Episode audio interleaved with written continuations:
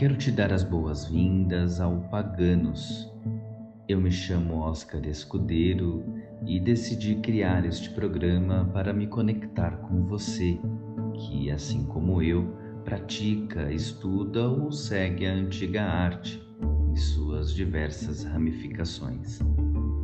Seja você um magista, mago, bruxa, xamã, alquimista ou uma pessoa em busca pelo autoconhecimento, espero que o conteúdo deste podcast possa lhe trazer, de alguma forma, um conforto neste momento desafiador que a humanidade está vivendo.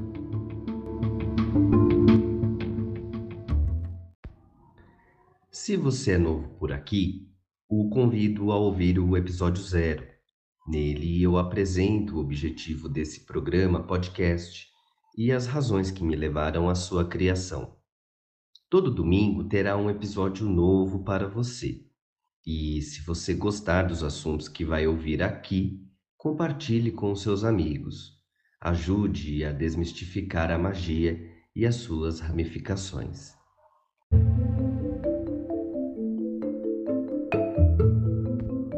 Episódio de hoje: A Páscoa e Ostara.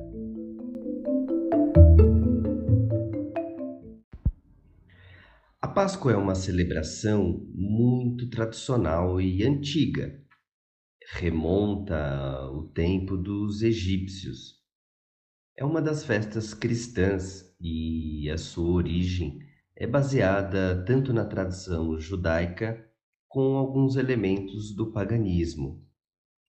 Essa celebração, ela possui uma data que se altera e o seu sentido cristão relembra a crucificação e ressurreição de Jesus Cristo.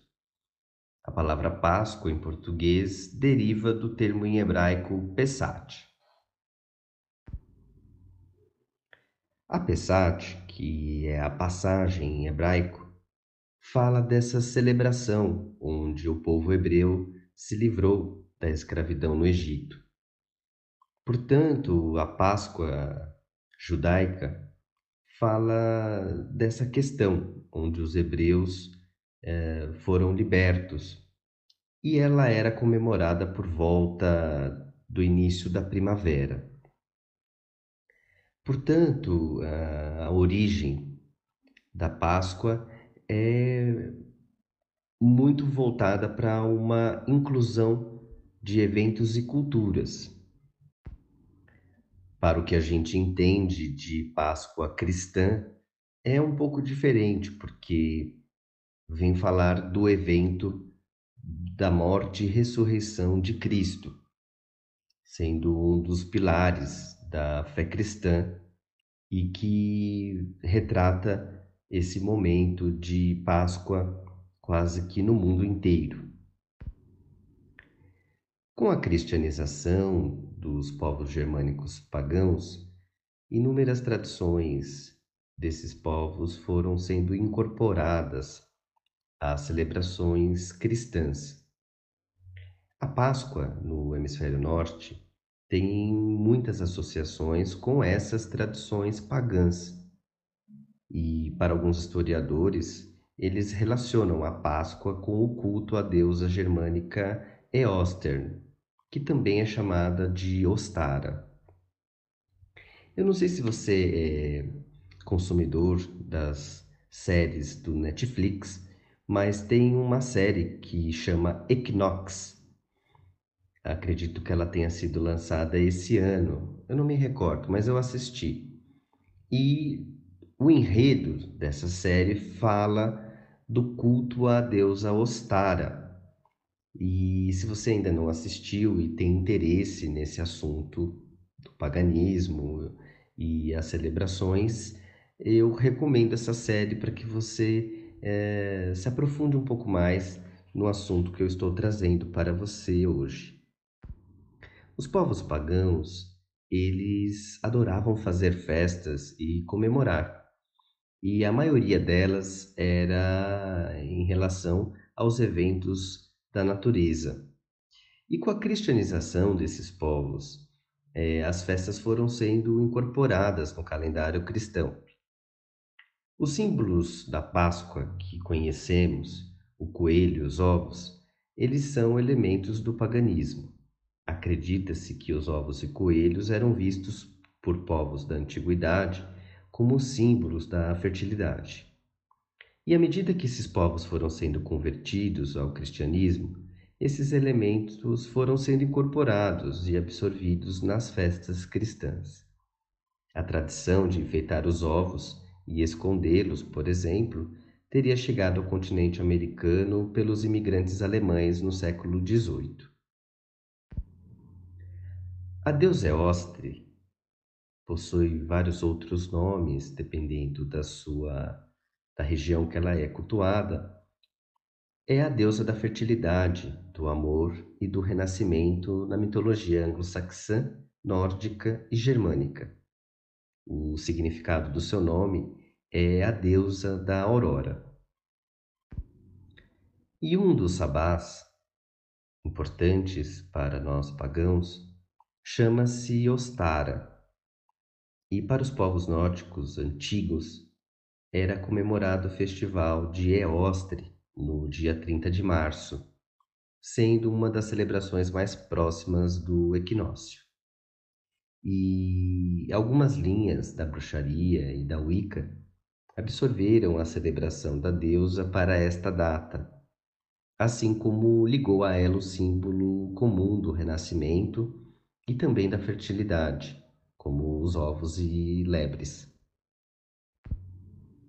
Porém, há alguns historiadores que dizem que a deusa Eostre, ou Ostara, é meramente uma das várias formas de Friga, que era uma deusa indo-europeia esposa de Odin, e que seu nome seria um epíteto para representar Friga em seu aspecto mais jovem e primaveril. Há outros pesquisadores que a associam a Astarte, deusa fenícia, e a Ishtar, que é uma deusa babilônica, devido às suas similaridades em respectivos festivais na primavera. Mas, independente das inúmeras justificativas e especulações sobre a origem da Páscoa cristã, judaica ou pagã, a primavera sempre foi vista como uma época de fertilidade e de ressurreição para os povos pagãos.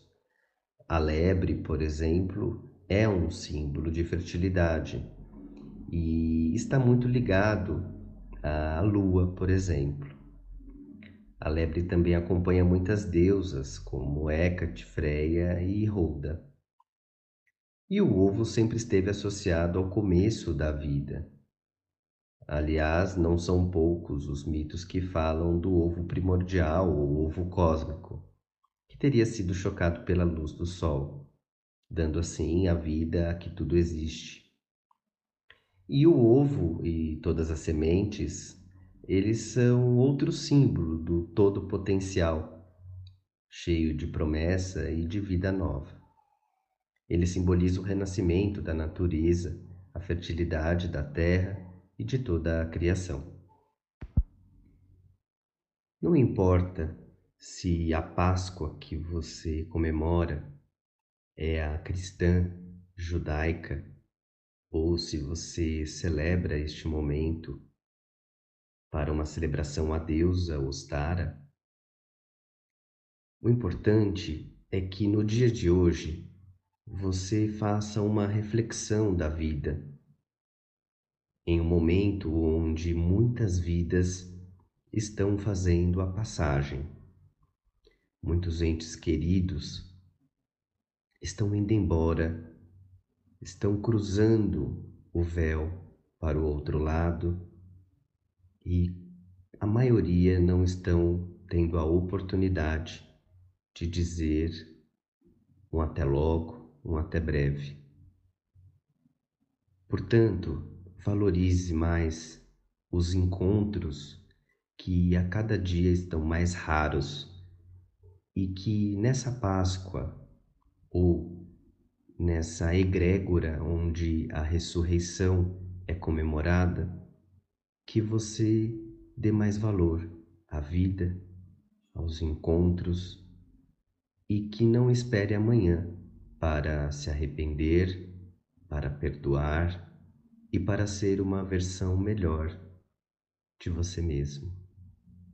Até o próximo episódio.